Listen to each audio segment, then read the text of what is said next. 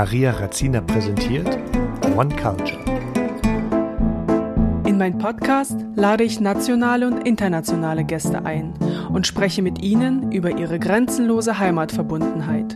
Ich spreche mit Kindern der Auswanderer, die zwar die meiste Zeit ihres Lebens in Deutschland verbracht haben, aber deren Wurzeln woanders liegen. Meine Vision ist herauszufinden, wo sich die Menschen eher zu Hause fühlen. Oder spielt es keine Rolle mehr, nur weil das hier und jetzt wichtig ist? Hallo und herzlich willkommen zu einer weiteren Folge von One Culture. ähm, es ist endlich wieder soweit und ich nehme wieder eine Folge aus dem Wohnmobil heraus auf. Und ähm, ja, ich bin ziemlich aufgeregt, weil das wieder so schön ist, wieder jemanden vor mir sitzen zu haben. Wir haben uns hier Melone zurechtgeschnitten. Es ist nämlich ziemlich warm draußen und ähm, ja, wir, ich bin sehr aufgeregt und ich freue mich sehr, heute eine ganz tolle Frau begrüßen zu dürfen. Ihre Geschichte ist recht außergewöhnlich. Okay, das sage ich in vielen meinen Podcasts, dass sie außergewöhnlich ist, aber bei uns, also in diesem Podcast ist nichts gewöhnlich. Und das finde ich so großartig, weil niemand von uns gewöhnlich ist und jeder von uns etwas Spezielles und Individuelles hat. Und diesmal darf ich begrüßen die wunderbare, die wunderschöne und so wie sie mich anstrahlt mit all ihren 32 Zähnen, die Natalia. Äh, vielen Dank, vielen Dank. Beste Begrüßung. ja, herzlich willkommen. Vielen Dank, Maria. Ähm, wie hast du die Corona-Zeit überstanden? Mm, ja, das war sehr hart. Das war auch sehr lang, sehr langweilig. Aber jetzt sieht es so aus, als ob es geschafft wäre. Hoffen wir mal, dass es wirklich so bleibt. Ja, das hoffe ich sehr. Ja. Das hoffe ich sehr. Es freut mich sehr, dich so zu sehen heute. Oh, freut mich auch, dich zu sehen. Vielen Dank für die Einladung. Sehr, sehr gerne. Und meine Zuhörer wissen noch nicht so viel über dich, deswegen würde ich gerne mit einer kurzen Frage, kurze Antwortrunde starten. Gern. Du kannst ganz kurz antworten oder ganz lang. Das sei dir überlassen. Mhm. Und als allererstes ist meine Frage, wo liegen deine Wurzeln? Ich komme ursprünglich aus Ecuador und kam nach Deutschland vor mittlerweile 13 Jahren sind's. Genau. Direkt nach, den, nach der Schule. Was gefällt dir an deinem aktuellen Wohnort? Dass man alles findet, überall. Also man, egal was du suchst, wir wohnen in Berlin und ähm, ist egal was du suchst, du findest das auf jeden Fall. Wenn du eine Superkraft haben könntest, welche wäre das? Uff, Gedanken lesen, auf jeden Fall. Hattest du schon mal eine Situation, wo du Gedanken lesen wolltest? Jeden Tag. Gedanken lesen, auf jeden Fall. Dein absolutes Vorbild? Sehr gute Frage. Uh, da muss ich lange überlegen. Kann ich mir das für später noch äh, Okay, okay, das bewahren wir uns auf. Meine Lieblingsband, also deine Lieblingsband. Meine Lieblingsband ist, glaube ich, The Doors. Ich höre tatsächlich sehr gerne The Doors. Lieblingsurlaubsort. Strand. Strand, warm und keine Pläne. Egal wo. Hast du ein Lieblingsland, wo du gerne hinreist Mm. zum Urlaub machen? Ich war 2019 in Asien und ähm, da in Thailand und Vietnam. Ich würde sagen, vielleicht entweder Vietnam oder Thailand. Das ist wirklich wunderschön. Warst du schon mal da? Nein, ich war schon mal äh, in China. Okay, In okay. China. Wir hatten keinen Strand. Schade. Ah, schön. Musst du machen, auf jeden Fall. Pogo oder Aperol Spritz? Aperol Spritz. Das entspannt mich. Ähm, ne, ein Nachmittag ohne Pläne und äh, ein Barabend dann später mit Aperol Spritz. mit viel Aperol Spritz. viel davon. Ähm, mein Lieblingsautor. Autorin. DC Boyle und Vargas Llosa. Cool. ähm, das entspannt mich. Ähm, schöne Klamotten, tatsächlich. Schöne Klamotten zu haben oder zu tragen oder zu shoppen. Das entspannt mich total. Werte, die mir wichtig Ehrlichkeit, ähm, Flexibilität tatsächlich auch und ähm, Empathie. Was ist die größte Dummheit, die du je begangen hast? Also ich buche, ich muss sagen, ich bin eine Person, ich überlege nicht so sehr, wenn ich Sachen kaufe oder buche. Und ähm, ja, wahrscheinlich die ganze, kennst du das, wenn man, weiß ich nicht, äh, einen Flug bucht und dann gibt es diese, also wenn sie noch 20 Euro äh, zahlen, dann kriegen sie die extra Sache oder das alles buche ich oft. Einfach so, einfach weil mir das angeboten wird und ich sowieso schon überfordert bin. Und dann denke ich, oh, ich, ich brauche das alles. Ich glaube, die, die kommen ziemlich oft vor, leider.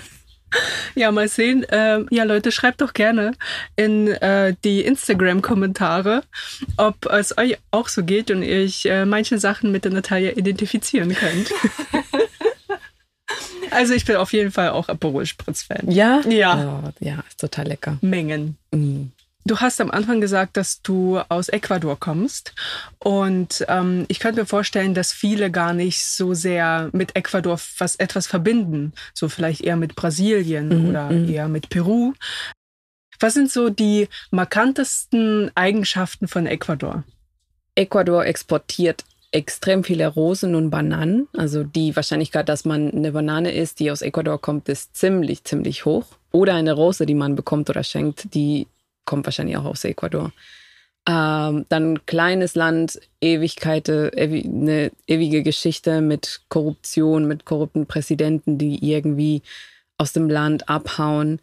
Und äh, vielleicht ganz aktuell, wir hatten vorgestern, ähm, hat jemand aus Ecuador irgendwas in Olympia gewonnen. Oh, Aber was genau, weiß ich aber nicht. oh ja. Ah, ja, stimmt. Wir haben jetzt ähm, die Olympischen Spiele Genau. in Japan. Da Ja. hat Ecuador ein Gold gewonnen. Aber was für ein, äh, eine Sportart war das? Oh mein Gott, das sollte ich eigentlich wissen. Das weiß ich aber nicht. Wobei ich dir sagen muss, also ich, ich habe ja lettische Wurzeln, ja.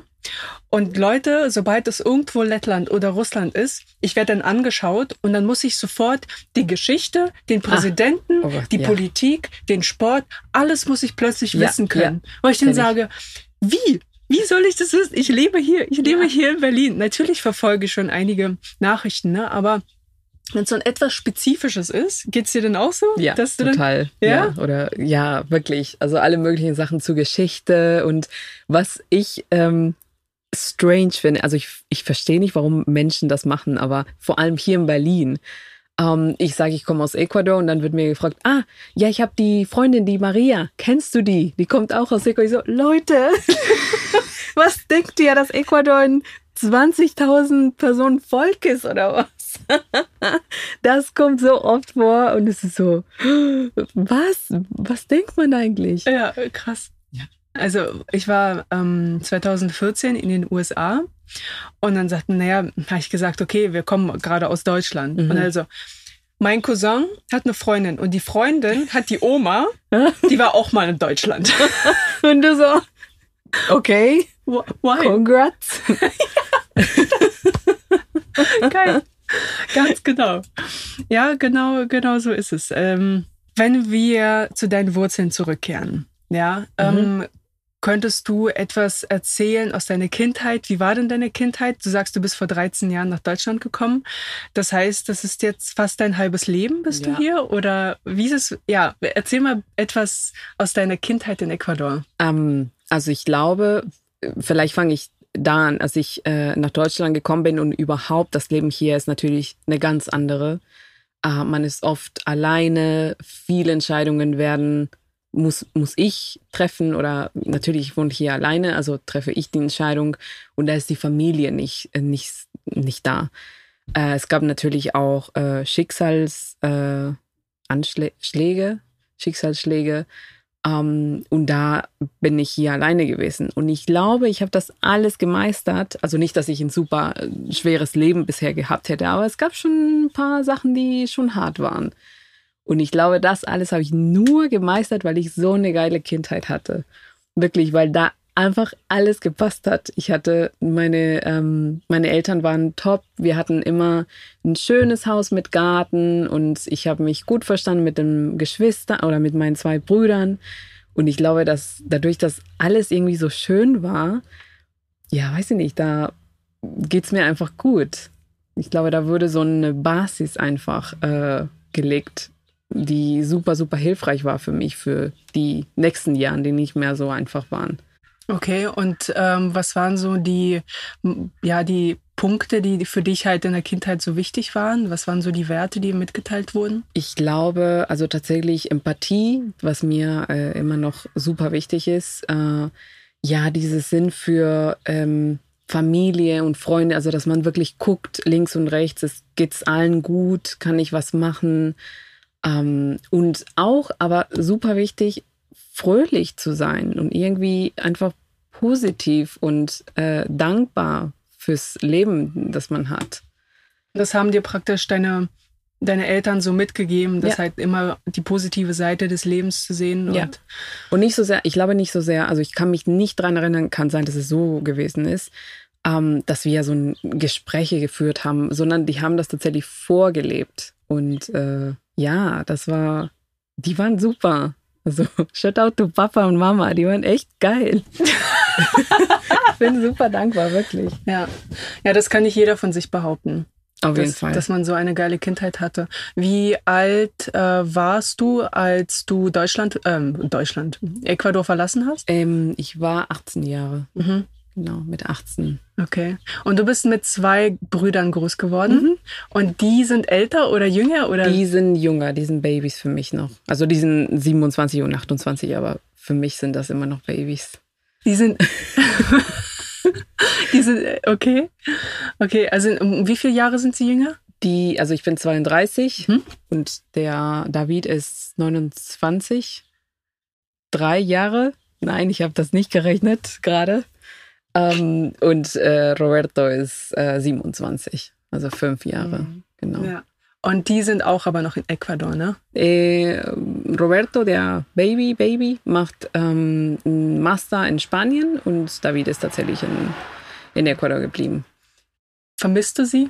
Immer, klar. Ja. Ich bin super froh. Ähm, Roberto äh, besucht mich gerade für einen Monat und das ist so schön. Ja, das ist super, wirklich. Das ist so ein warmes Gefühl einfach. Äh, ist schwer zu beschreiben, aber Familie da zu haben und Familie in der Nähe zu haben, man sich gut versteht, ist irgendwie ja wirklich so schön einfach. Richtig schön. Ach, krass. Ja, ich habe richtig Gänsehaut. Ich oh, fühle das richtig. Ja, ich mag das voll. ja, aber äh, du sagst es, Empathie und Mitgefühl mit zu, zu den Menschen, ne? Das ist ja auch das, was wir irgendwie auch erwarten, mhm. irgendwie auch so ein bisschen. Also vielleicht nicht ja. jeder, aber ich kann es ja nur von mir sprechen. Ja. Dann sage ich auch, okay, das, was ich rausgebe, das bekomme ich auch wieder rein. Ja, auf jeden Fall. Es ist wirklich so. Ja. Das ist, das ist ja super spannende Geschichte bei dir. Ähm, wie ist es denn überhaupt dazu gekommen, dass du mit 18 Jahren gesagt hast, hey, I'm leaving? Ich glaube, ähm, ich mag Ecuador und ich mag Quito. Ich komme aus der Hauptstadt Quito. Ähm, ist alles super, aber ich wusste, mir ist das zu klein und das ist eine sehr elitäre Gesellschaft irgendwie. Also man guckt immer links und rechts, was machen die anderen, äh, wie sehen die anderen aus und redet auch ganz viel über anderen Menschen. Ähm, und wenn du, keine Ahnung, mit so und so viele Leute schläfst, dann bist du nicht mehr okay. Und das war mir alles zu klein kariert und zu nicht weit gedacht. Ähm, und ich wusste, ich möchte woanders, ich möchte was anderes sehen, ich möchte anders leben. Ähm, und natürlich, was auch doof ist, ist, dass es nicht so sicher ist für Frauen vor allem. Ähm, ja, da musst du schon aufpassen, wann du gehst, wie du gehst, wirst du abgeholt, bloß kein Taxi nehmen. Und das war so einengend. Sagt man das so? Einengend?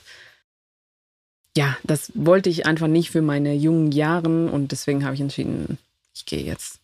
Und ähm, gab es irgendein Ereignis oder irgendein Gespräch oder irgendeine Reise, die dich dazu bewegt hat oder weil ich könnte mir vorstellen, dass wenn man so in dem Bereich lebt und oder in seinem eigenen, ne, in der eigenen Stadt, in der eigenen Welt, ähm, dass man das gar nicht so wahrnimmt und für normal, normal empfindet. Mhm. Ne? Ähm, Gab es bei dir irgendeinen Moment, wo du gesagt hast, es hat sich alles bei dir im Kopf verändert, denkst du, oh Gott, wie könnt ihr so leben? Mm, ich glaube, das war tatsächlich kein Moment, sondern so ein äh, die, die Summe von Kleinigkeiten, die passiert sind. Weißt du, mal ein Gespräch, wo es darum ging, hast du gesehen, mit wie vielen Menschen die und die bisher geschlafen hat? Das geht gar nicht über. Hast du gesehen, was die und die anhatten? Oder ich wollte meine Reise machen und nee, das kann ich einfach nicht. Man kann nicht alleine reisen. Das und das kannst du nicht machen, ist nicht sicher. Ähm, und ich glaube, dass, ja, das war einfach nicht genug für mich. Weißt du, dass ich so ein Leben haben müsste, wo ich ganz viele Limits einfach habe, egal worum es geht. Also sei es Reisen oder alles eigentlich. Und ja, nee, das war irgendwie zu wenig. Mhm. Okay.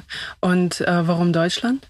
Ich war in einer deutschen Schule. Das heißt, dass ich äh, Deutsch zweimal die Woche hatte und ähm, die auch mitgeholfen. Also wenn du in der 12. Klasse gesagt hast, ich würde gerne nach Deutschland, dann haben sie dir ja auch geholfen, ein Studienkolleg, das ist so ein Vorbereitungskurs, was ein Jahr geht, zu finden mhm.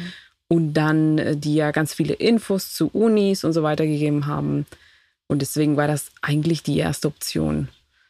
Ähm, ja, und das hat auch gut geklappt. Okay, das heißt, du bist vom Studium her einfach hierher gekommen mit mhm. dem Gewissen, dass du aber wieder zurückfährst. Am Anfang schon. Also da, ich, äh, ich habe versucht, mich gestern so ein bisschen zu vorbereiten und ich weiß noch, am Anfang wollte ich unbedingt wieder zurück. Und die ersten zwei, drei Jahre.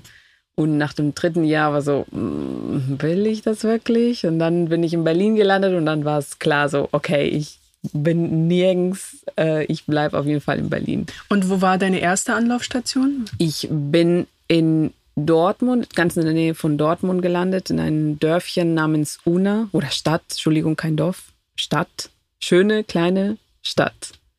Ähm, und dann war ich in Münster und dann bin ich nach Hamburg gezogen. Ich habe auch äh, sechs Monate in Troyes in Frankreich gewohnt und dann bin ich nach Berlin gekommen. Ah, und könntest du so ein paar Unterschiede nennen zwischen den deutschen Städten, die dir aufgefallen sind?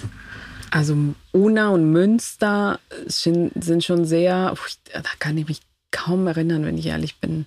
Also schön zum Ankommen waren das die richtige Station, weil alles überschaubar ist. Ähm, ja, passt schon. Una Dortmund passt schon.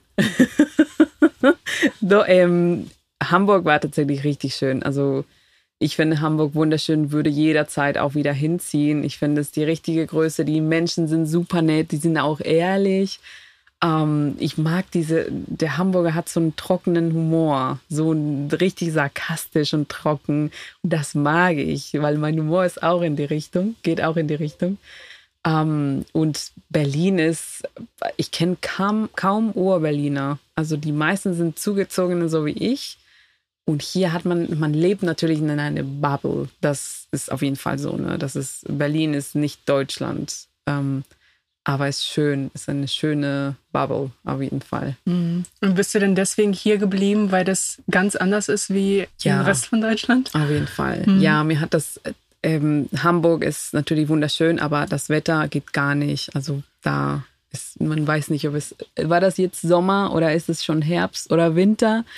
Also das ist einfach nicht schön. Äh, und ähm, ja, ich finde es einfach die, den Mix, den man hier in Berlin findet, findet man nirgends. Und das finde ich so schön. Das stimmt. Das stimmt. Ja. Wenn ich an der Ampel stehe, dann kann ich alle Sprachen hören, nur nicht Deutsch. Ja. ist alles da. Ja, ich finde es wunderschön, wirklich. Mag sein, dass vielleicht, wenn man älter ist, ähm, möchte man was anderes. Ähm, kann ich mir nicht vorstellen. Ja. Wir haben ja noch mehrere Jahrzehnte. Jahrzehnte. Wir leben noch ganz lange. Deswegen. Ja, nee, also ja, erstmal Berlin. Cool. Und als du mit 18 Jahren dann nach Deutschland kamst und dann irgendwann war ja Berlin deine Station oder bisher deine längste Station in Deutschland. Ja. Was würdest du sagen, ist der größte Unterschied gewesen zwischen Ecuador oder deiner Heimatstadt und Berlin? Ich glaube, hier ist jeder für sich. Im Allgemeinen eigentlich in Deutschland und auch in Berlin, jeder ist für sich. Und jeder macht, was auch immer du machst, ähm, machst du für dich. Oder mal ausnahmsweise für deine Freunde auch mal, aber sehr, eine sehr individualistische Gesellschaft. Während in Ecuador ist schon die Familie, Freundeskreis ist natürlich größer und man denkt immer so ein bisschen mehr in ähm, Community, weißt du? Und das ist auf jeden Fall, das fällt mir immer wieder auf. Und fehlt dir das? Also möchtest du auch mehr Community haben oder magst du auch lieber eher so für dich zu sein? Nein, nein, mir fällt das total, aber ganz, ganz lange habe ich gedacht, oder habe ich, war ich sehr traurig, weil ich das nicht hatte, bis ich gemerkt habe, ich kann mir das einfach aufbauen. Ähm, und ich habe auch kein Problem, zum Beispiel mal Freunde einfach mal einzuladen und, weiß ich nicht, ein Boot zu mieten, damit alle mit reinkommen und einen super schönen Nachmittag haben oder mal zum Essen einladen, zum Brunchen. Ähm, ja, ich finde es total schön und mir macht das total Spaß. Also du meinst, dass du praktisch eigentlich auch dein, dein kulturelles Ich, was du von deinen Eltern, von deinen Familien mitbekommen hast, dass du das einfach mit dir trägst und dann auch deinen deutschen Freunden zeigst und Ja. das gerne. Ja, Wie wird das angenommen? Gut, natürlich. Stell dir vor, ich sage, ja, Boot ist gemietet, komm einfach mit. Ähm, nee, aber sonst, also Menschen, ich glaube, fast alle mögen das, in, in einer Gruppe zu sein, mit Freunden, dass man zugehört wird, zuhören. Ähm, ich glaube, das wird gut angenommen. Was ein bisschen anders ist, ist, dass hier Freundschaften leider nicht oft ähm, einfach bleiben, weißt du? Also oft Okay. Ziehen Leute, vor allem aus Berlin, ziehen Leute um oder sind mit was anderem beschäftigt, ähm, äh, neues Projekt oder neue Freundin, neuer Freund. Und ähm, ja, das fällt mir ein bisschen schwer zu akzeptieren, dass ich glaube, dass es einfach so, dass Freundschaften einfach nicht so fest sind wie in Ecuador. Aber ja, fast schon. Hast du denn noch äh, feste Freunde in Ecuador? Ja, auf jeden Fall, ja. Zwei, drei sind auf jeden Fall geblieben. Ja. Meine Dinosaurierfreunde. Dinosaurierfreunde? Was Ja, weil heißt wir das? uns schon so lange kennen. Ah, Das ist so, ja. Aber wenig, äh, aber immer noch. ja. Auf jeden Fall. Ja, in Lettland habe ich auch noch ein, wirklich, wie du sagst, zwei, drei. Die Ansonsten- Dinosaurier. Die Dinosaurier, die kenne ich seit, ähm, weiß ich nicht, da meine Eltern, meine, meine Mutter und die Freundin meiner Mutter, die sind, waren zusammen schwanger und wir Ja. haben zehn Ah, Tage krass. Unterschied Ja. und wir kennen uns ja auch seit. verrückt. Wow. Ja, das, das ist auf jeden Fall eine tiefe Freundschaft. Ja, klar, Ja. kannst du nicht. Also die bleibt für immer, glaube ich. Auf jeden Fall. Oh Mann, das ist voll schön. Also du scheinst dich ja dich hier, also mal auf den den ersten Blick scheinst du dich ja gut eingelebt zu haben. Wo müsstest, wo musstest du denn zurückstecken und sagen, okay, ich, ich nehme mich, meine Kultur oder meine Identität zurück, um hier ankommen zu können? Gab es solche Situationen? Ja, auf jeden Fall. Ich weiß noch ganz am Anfang, ähm, ich bin oder auf, wobei mittlerweile ist das gleich, glaube ich. Aber ähm, ich habe eine sehr äh, laute, lustige Persönlichkeit auf Spanisch. Ähm, und dies, also laute Menschen, laute, lustige Menschen in Deutschland sind nicht, ich weiß nicht, ob willkommen ist das Wort, aber das wird hier nicht so, ja, Nicht so gern gesehen. ja, genau, nicht so. Vielleicht gibt's das einfach nicht. Und das habe ich auch schnell gemerkt, als ich äh, angekommen bin. Und da musste ich tatsächlich einfach eine ruhige Person werden. Also hast du dich ein wenig angepasst? Ja, auf jeden Fall. Ja. Äh, ja, das musste ich auf jeden Fall machen. Ich habe auch, ähm, weiß ich noch, während, also ich habe im Studienkolleg, habe ich viele Menschen kennengelernt, die auch mal aus Südamerika mal gemacht oder Zentralamerika kamen. Und äh, das Einfache ist natürlich, wenn du andere spanisch sprechende Personen einfach in deinen Freundeskreis schließt.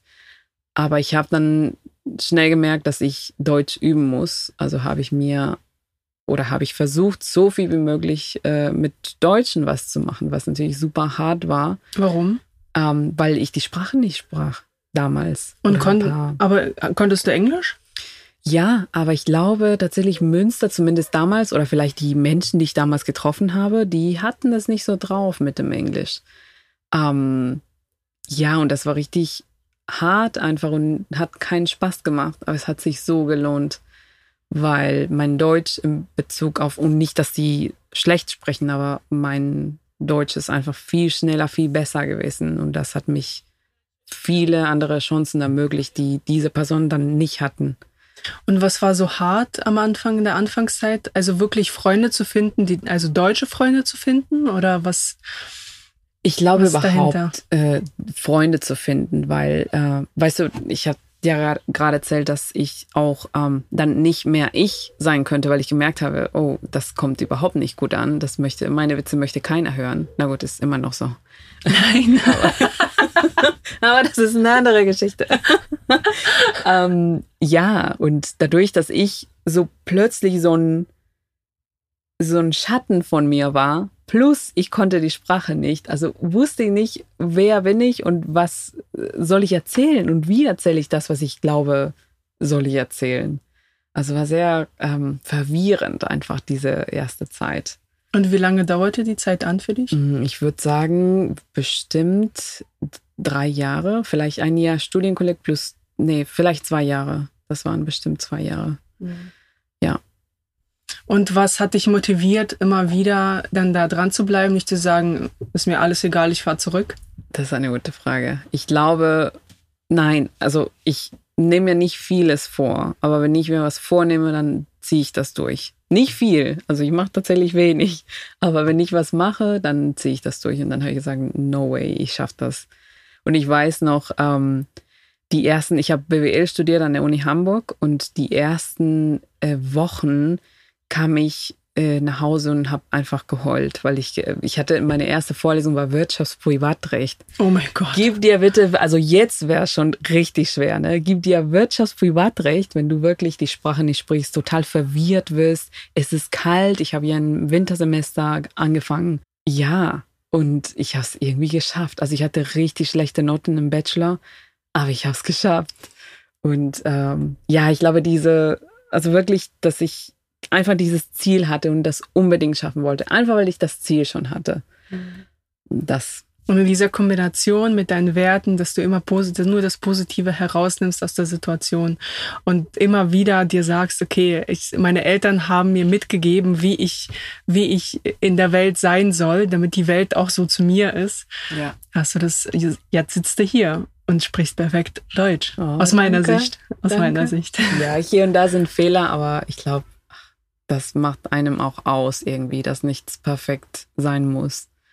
Ähm, und ich hatte äh, vielleicht kurz dazu, weil ich glaube, viele Menschen haben, äh, vor allem Ausländer, die in Deutschland ähm, ein Leben aufbauen, haben ganz viel Schiss, irgendwie bei der Arbeit äh, Sachen falsch zu schreiben oder was Falsches zu sagen. Und ich überlege mir auch, niemand hat einen Vertrag nicht unterschrieben, weil die andere Person irgendwie das statt der gesagt hat. Also das macht so wenig aus. Ähm, ja, Ach, krass. Ah, so schön, so schön. Wir hatten zwischendurch die Frage gestellt. Ähm, die habe ich jetzt gerade vergessen. Dein absolutes Vorbild? Haben wir das Oh. gefragt? ja, Ja, äh, genau. ja. Und ich habe gesagt, ich. Äh, Beantwortest du später? Ja? Wollen Ja. wir das bis zum Schluss aufbewahren? okay, oh Gott. Okay. Ja. Was, wenn ich keins habe? Vielleicht habe ich kein Vor, kein. Das ist nicht schlimm. Vorbild. Das ist völlig in Ordnung. Ja. Das ist völlig in Ordnung. Du, du kannst ja Vorbild für andere sein. Okay, Ja. in Ordnung. Das ist voll cool. Ja, das ist natürlich eine spannende Geschichte, die du hast. Und vor allem ist es, ich finde, es ist auch sehr mutig, dann zu sagen, ich spreche keine Sprache. Ich kenne das Land nicht. Okay, du hast natürlich, ähm, was auf einer deutschen Schule, vielleicht habt ihr da noch ein bisschen Deutsch mitbekommen. Aber wenn ich überlege, wenn ich zum Beispiel nach Spanien fahre, ja, ich spreche kein Wort Spanisch, Mhm. ne? Und da fühlte ich mich so extrem hilflos, ne? Weil viele Spanier sprechen auch, auch kein Englisch. Das heißt, ich konnte gar nicht mit denen kommunizieren. Ich denke so, Gott, wie mache ich denn das jetzt? Und das Einzige, was mir bleibt, sind meine Hände und mein Lächeln. Ja. Mehr kann ich nicht machen, weil ich einfach kein Spanisch spreche.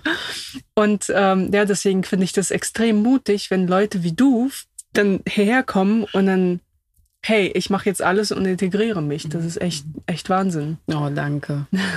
danke. Richtig cool. Hattest du auch mal ähm, den Gedanken, man könnte auch wieder zurück? Ja, am Anfang auf jeden Fall. Am Anfang nur? Ja.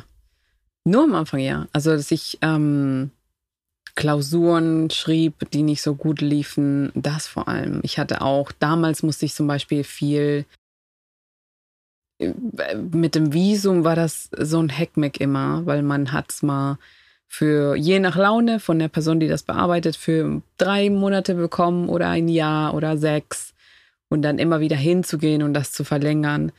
Ähm, und dann oft, weil natürlich hing das davon ab, äh, wie weit ich mit dem Studium bin. Manchmal wollten sie auch meine Noten sehen. Äh, und die waren, wie gesagt, nicht gut. Ähm, und oft habe ich dann gehört, aber sind Sie sicher, dass Sie schaffen werden?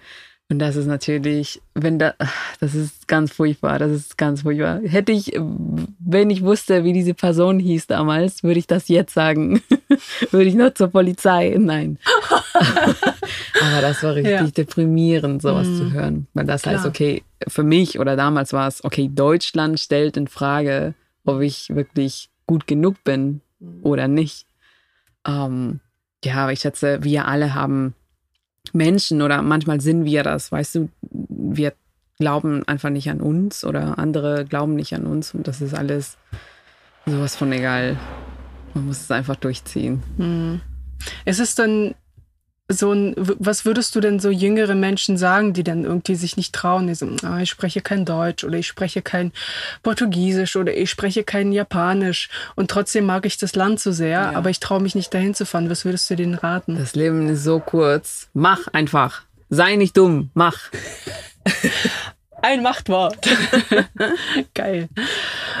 Reist du denn ab und zu noch nach Ecuador? Ja, äh, ich versuche, weil meine ganze Family äh, da ist, versuche ich einmal im Jahr hinzureisen. Genau, sie zu sehen.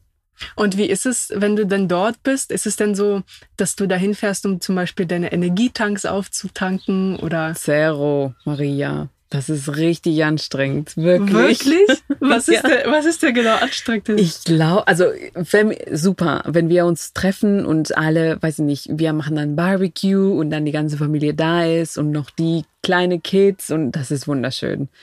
Aber alles andere ist so anstrengend. Ja. Was vor, denn genau? Also, vor allem, hm? also was ich ganz furchtbar finde, ist, ähm, dass man nicht raus kann. Also ich kann nicht einfach sagen, ich gehe jetzt spazieren und nehme meine Kamera mit und mein Handy und mein Portemonnaie. Ähm, ja, das ist einfach nicht drin. Und dann musst du immer gucken, dass du abgeholt wirst oder. Aber warum? Weil das dort so gefährlich ist? Ja. Oder? Oder ja? ja, ja. Oder vielleicht bin ich auch ein bisschen zu ausländisch bei sowas, dass ich denke, oh, ist super gefährlich und es ist gar nicht so gefährlich. Mhm. Aber so, ja, immer dieses Un dieses Gefühl der Unsicherheit, das, okay. Ach, ich finde das super anstrengend. Okay. Also fühlst du dich ja schon auf jeden Fall viel freier als ja, dort. Ja, oh, total. Okay. Ja, auf jeden Fall. Und wie lange bist du denn dort, wenn du dort bist? Mm, zwei Wochen. Hm. Bleib um die zwei Wochen. Freust du dich dann, dann schon wieder auf Deutschland, wenn es irgendwie Richtung Ende geht? Oder ist es so mit Einlachen? Doch, ich, nein, ja. ich freue mich richtig. Ja? ja, auf jeden Fall. Auf jeden Fall, doch. Und wenn ihr euch trefft und dann gibt es so eine Feier, was sind denn so für kulinarische Köstlichkeiten, die dann irgendwie. Viel Fleisch, immer viel Fleisch. Ähm, auch mal Kuchen und äh, ich weiß nicht, ob du das kennst. Kennst du Tres Leches? Was ist das? Das ist dieser, das ist ein Kuchen mit drei verschiedenen Arten von Milch. Aha. So Kondensmilch ist das eine, dann ja. weiß ich nicht, äh, irgend so eine süße Milch ja. und äh, dann normales Milch. Ja. Ähm, ja, das gibt's auch oft und natürlich ganz viel Salat, also extrem viel Essen im Allgemeinen. Das ja. ist ganz schön. Und wie sieht dann so eine Feier aus? Wenn, also ähm, wird dann alles auf den Tisch gestellt oder spielt dann die Musik oder kommt da sogar eine Band? oder ja, oder spielen da die Kinder was vor? Wie, ähm, wie, ist, wie sieht denn sowas nee, so aus? Leider spielt niemand was vor. Das wäre aber richtig, das ist eine gute Idee. Mit Band und Kids, die äh, was singen. Das wäre richtig cool. Merke ich mir fürs nächste Mal. Cool. Aber ja, da nimmt oder jeder nimmt, bringt was mit und es ist meistens zu viel. Und dann wird alles auf den Tisch gestellt, alle ähm, sprechen und sind um diesen Tisch und man isst stundenlang, was ich super schön finde, einfach, weißt ich du. Das, auch. Ja, das ist so, so ein schönes Gefühl, wenn man, man weiß, okay, da ist Essen, es gibt genug zu trinken, alle sind glücklich. Um, und das ist tatsächlich was, was ich, wenn ich mal einen Brunch mache oder Leute zum, äh, zum Essen im Allgemeinen bei uns habe, dann versuche ich auch, dass es immer ein bisschen zu viel ist. Dann kann jeder auch was mitnehmen und dass alle immer was zu trinken haben und was zum Essen. Mhm. Ähm, das ist was, was ich auf jeden Fall mitgenommen habe. Mhm. Gibt es denn etwas, was du den, den der ecuadorianischen Bevölkerung aus der deutschen Seite mitgeben würdest? Ja, ich glaube, ähm, ab und zu mal, wenn ich mit Freundinnen da bin oder mit meinem Bruder, der noch da arbeitet oder mein Papa, ähm, oh, das klingt jetzt super deutsch, aber es ist wirklich, also es gibt Sachen, die tatsächlich hier einfach besser laufen, weil man hier die Meinung und die Einstellung zur Arbeit eine ganz andere ist als die da. Ne? Also zum Beispiel, wenn da, wenn bei uns in Ecuador ähm, ein Fußballspiel gibt, was einigermaßen wichtig ist, dann arbeitet einfach keiner. Das ist so, what? What? Ja, das ist so, hä? Was? ähm, genau, und das ist, glaube ich, was, was man hier in Deutschland ein bisschen besser hinkriegt, dass Arbeit schon wichtig ist und dass Arbeit und Geld einfach andere Freiheiten erschaffen, die wichtig sind und die jeder haben möchte. Und die kriegst du aber nur, wenn du hart und viel arbeitest. Das würde ich dir mitgeben. Und äh, wenn du dort bist, also ich kann ich es ja nur von mir sprechen, ne? ich habe ja meine Erfahrung gemacht Ja. und dann bin ich nach Lettland gekommen zu, zu, zu meiner Familie und die haben dann gefragt, na arbeitest du denn jetzt? Ich so, ja, ich arbeite, wie viel verdienst du denn? So und dann sage ich, okay, so und so viel ist es halt. Die so, oh mein Gott, du bist reich, du bist reich. dort wächst, wächst Geld auf den Bäumen. Und ich dachte so, oh mein Gott, was ist hier passiert, wo ich das erste Mal irgendwie in der Ausbildung war und irgendwie 800 Euro verdient habe, was schon wirklich gut ist im Ja. dritten Lehrjahr. Ähm, und dachte mir so, naja, aber 800 Euro, wenn ich noch die Miete abziehe und Benzin und die Versicherung, dann, dann brauchen mir, reichen mir 150 Euro irgendwie, der Rest irgendwie, um dann zu leben. Ich denke mir so, äh, das ist doch nicht viel. Ja.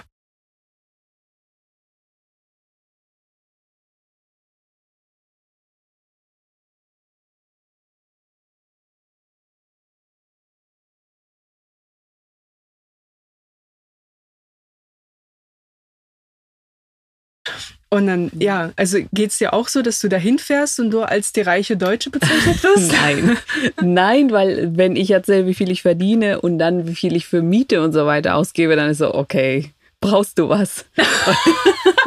weil es eigentlich, äh, ja, in Bezug auf das, was man ausgibt, halt nicht mehr so viel ist. Ne? Ja, Von daher, nee, hält sich in Grenzen mit meinem Reichtum. ja.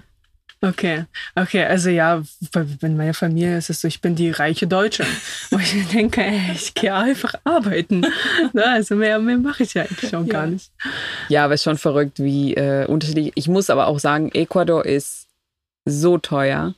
Ähm, ab und zu mal, oder ich weiß noch, ähm, das erste Mal, als ich es gemacht habe, wollte ich ähm, einfach nett sein und für die Family einfach einen Einkauf bezahlen. Oh, okay. Und dann habe ich auch gesagt, nein, nimm, ich habe nicht gesehen, was die Sachen kosten.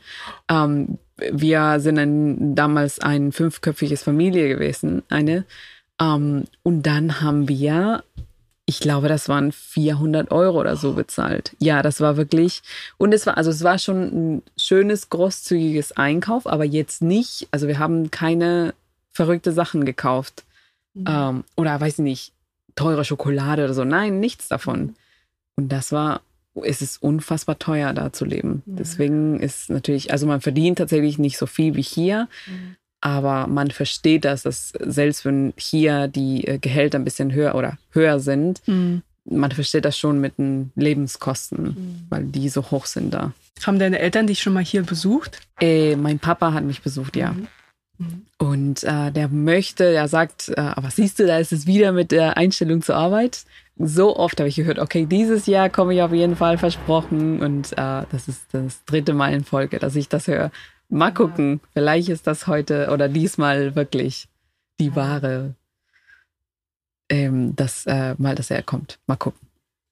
Okay, ähm, ja, cool. Ich habe auch von meinen Verwandten ein, ein einziges Mal haben sie mich hier besucht. Nur? Mhm. Warum? Ein, ein einziges Mal, na, weil das für sie, es ist auch immer ein Aufwand. Ne? Also zwar zwischen Riga, also äh, da ist der Flughafen, Riga und Berlin ist, sind anderthalb Stunden. Ja. Ne? Also man braucht kein Visum. Wir sind Europäische Ah. Union. Okay. Eigentlich ist es ziemlich einfach, aber für die ist es halt ein großes Hindernis. Ach, die sprechen die Sprache nicht.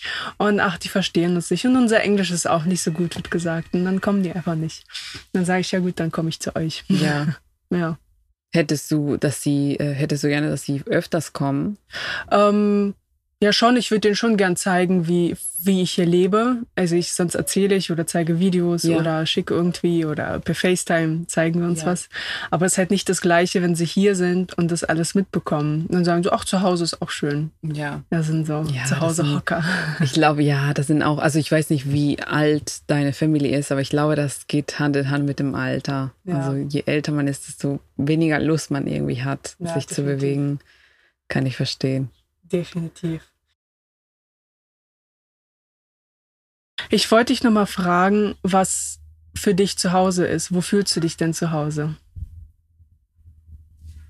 Ich fühle mich zu Hause, glaube ich, da, wo ich mich entspannen kann, wo ich einfach nicht ähm, die wenigsten Sorgen habe, ähm, wo meine Jogginghosen sind, auf jeden Fall. Und ähm, ja, da, wo einfach das Leben so ein bisschen entspannt ist und schön und einfach. Ist es für dich gerade Deutschland oder wo? Ja, Ja. ja, ich glaube schon. Auf jeden Fall. Wenn du unterwegs bist irgendwo in der Welt, meinetwegen in Urlaub, irgendwo in Asien und dich jemand fragt, wo du herkommst, was sagst du? Ah, ich, ich, eigentlich erzähle ich immer die komplizierte Geschichte und ich glaube, die Menschen wollen das einfach gar nicht wissen und gucken immer genervt. Ich so, ja, sorry, hast recht. That's my story, Ja. Du hast gefragt, nicht ich. ähm, ja, da erzähle ich tatsächlich, äh, dass ich aus Ecuador komme, aber sehr lange in Deutschland wohne. Mhm. Genau. Okay. Und ähm, wenn dich einer fragt, wo fühlst du dich eher zugehörig? Oder ich frage dich, wo fühlst du dich eher Mm. zugehörig? Oh, was für eine schwere Frage. Was für eine schwere Frage. Also, ich, Maria. Nächste Frage. Nein. ähm, ich glaube, ich fühle mich tatsächlich 50-50 zugehörig. Ähm, ich bin ja nicht ohne Grund weggegangen und ich bin auch nicht ohne Grund hier geblieben. Also irgendwie und ich erzähle ja immer noch, dass ich, also ich habe mittlerweile auch die deutsche Staatsbürgerschaft. Ähm, das erzähle ich, also ich würde niemals auf die Idee kommen zu sagen, ich komme aus Deutschland. Hier ist mein Pass. Ähm, ich, ich glaube 50-50 einfach. Es gibt viele Sachen, die ich aus meine, aus der Kultur, aus Ecuador äh, schön finde und auf gar keinen Fall irgendwie nicht haben möchte oder nicht mehr haben möchte. Aber ich finde auch sehr viele Sachen an Deutschland und an der Kultur und überhaupt, wie man hier lebt, so gut einfach, so sinnvoll und einfach, die tun mir so gut auch. Beide eigentlich. Wenn du auf eine Party wirst, Ja. ja, und dort steht eine Bar voller Getränke. Ja. Und auf diesen Getränken stehen nicht die Getränkenamen drauf, sondern die Getränke sind Werte. Ja. Welche Werte würdest du aus der deutschen Seite und aus der ecuadorianischen Seite in einen Cocktail mixen? Ich glaube, ich würde ähm, aus der deutschen Seite würde ich äh, Zuverlässigkeit nehmen und aus der äquatorianischen Seite würde ich ähm, Humor einfach nehmen. Ja.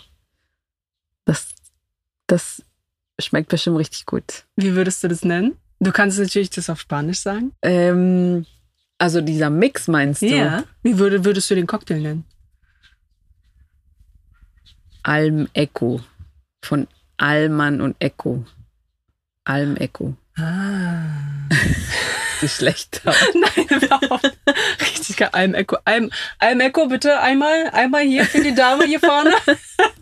Ja, ich glaube, das wäre. Aber äh, fällt mir bestimmt ein besseres, äh, eine bessere Bezeichnung für später. Wir sind auch langsam am Ende des Podcasts angekommen. Und ähm, gibt es etwas, eine Story aus deiner Kindheit, die dir so in Erinnerung geblieben ist, wo du sagst, das, daran denke ich gerne zurück. Ich glaube, also mir fällt spontan keine einzige Geschichte, aber ich glaube, das ist so schön, einfach eine schöne Kindheit zu haben. Ähm, ja, das ist so wichtig. Und ähm, wie gesagt, ich bin mir zu 100% sicher, dass das einfach ist es deswegen, dass ich alles andere geschafft habe, weil ich einfach eine stabile, schöne Kindheit hatte. Ähm, ja, und wenn man es nicht hat, ist natürlich, also da habe ich absolut keine Ahnung ähm, von. Aber man kann sich das natürlich schön gestalten. Ne? Ähm, es ist auch nicht so, dass ich mit meine, mit allen aus meiner Familie eine gute Beziehung habe. Um, und das Ding ist auch, uh, man darf sich, man kann sich Familie nicht aussuchen. Und manchmal ist Familie einfach scheiße.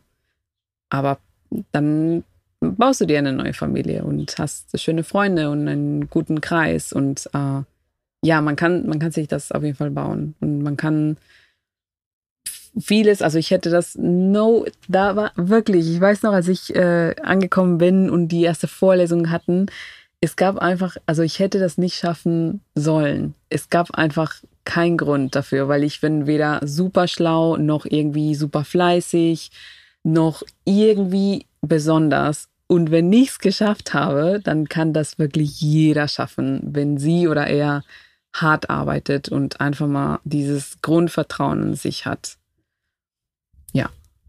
Ein wunderbares Wort zum Schluss. vielen, vielen Dank, dass Danke du hier dir. warst. Vielen Dank für die Einladung. Wenn dir die Folge gefallen hat, dann sei so lieb und abonniere den Podcast. Fühlst du dich auch wie zwischen zwei Welten? Dann schreibe mir gerne eine Mail an hello at oneculturebymaria.com und vielleicht bist du bereits mein nächster Gast.